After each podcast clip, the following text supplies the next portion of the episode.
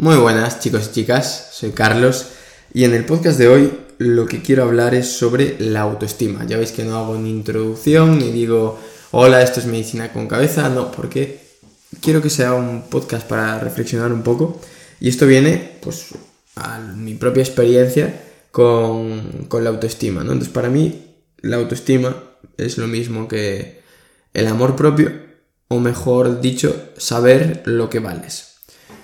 Y aquí hay una cosa, ¿de acuerdo? Si tú no vales nada, me parece lógico que tengas una baja autoestima. Aunque suene fuerte, me parece lógico. Por eso hay que intentar aumentar el valor personal. Pues para mí, si eres ya buena persona, ya, ya vales muchísimo y ya por ende deberías tener una gran autoestima. ¿Vale? Ya solo con el hecho de ser buena persona. ¿Qué pasa? Que hay mucha gente que, aunque vale mucho, ya no solo porque sea buena persona, sino porque es buena persona, es buen amigo o buena amiga, encima es trabajadora, o sea, que tiene muchísimas cualidades para, para decir, oye, valgo mucho, por ende tengo una alta autoestima, tiene una autoestima muy baja, es decir, tiene muy poquito valor propio, amor propio y valor propio, y entiende muy poquito lo mucho que vale. Y eso le pasa a muchísima gente. Y esto es un problema. ¿Por qué es un problema? Porque en el momento que tú no sabes lo que vales, dejas de hacer cosas que podrías hacer si lo supieras. Con esto me refiero a que hay mucha gente que a lo mejor podría emprender un negocio, seguramente le iría muy bien, pero no lo hace pues porque tiene miedo, porque no confía en sí misma. ¿De acuerdo?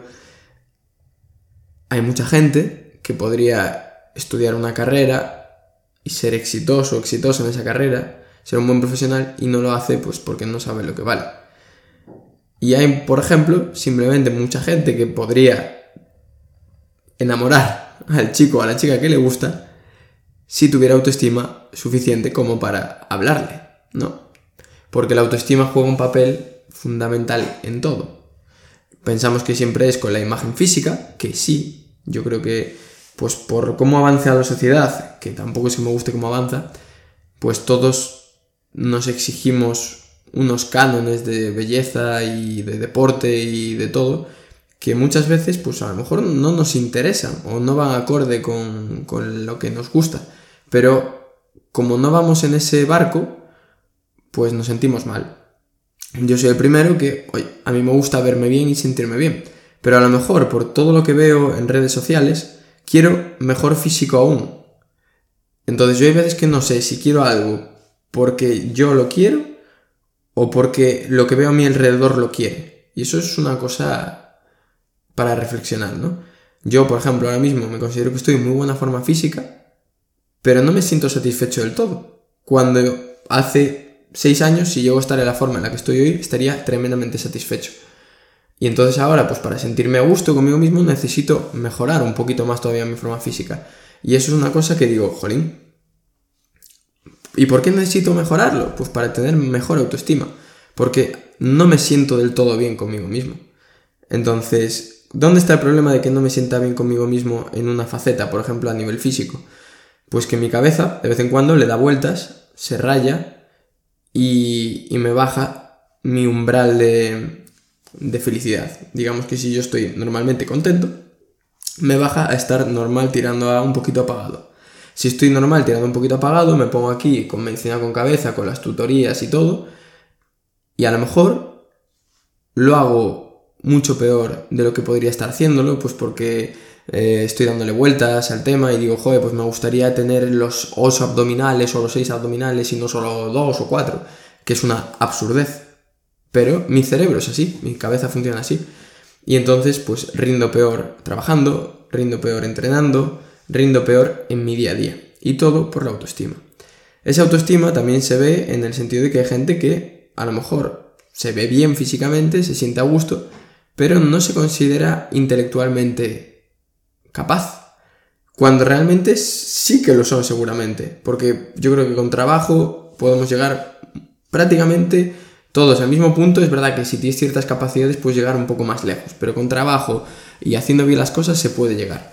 Pero sin embargo, esas personas, pues por sus circunstancias vitales, que muchas veces es por lo que vivimos de niños, se consideran tontas. como si consideran tontas, pues no intentan conseguir X cosas que a lo mejor otra persona que realmente tiene menos capacidades intelectuales, pero sí que tiene una buena autoestima, se lanza a intentar conseguirlas y las acaba consiguiendo.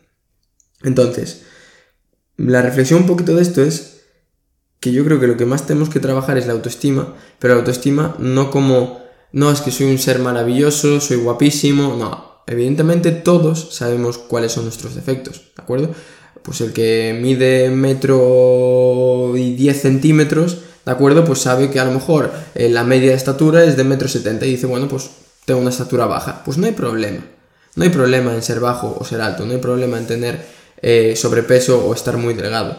Lo importante es saber lo que vales. Evidentemente, si tú crees que para ser mejor persona o para, para ser mejor persona, para mm, sentirte más a gusto con tu cuerpo, para ser mejor laboralmente, tienes que hacer algún cambio, entonces hazlo. ¿De acuerdo?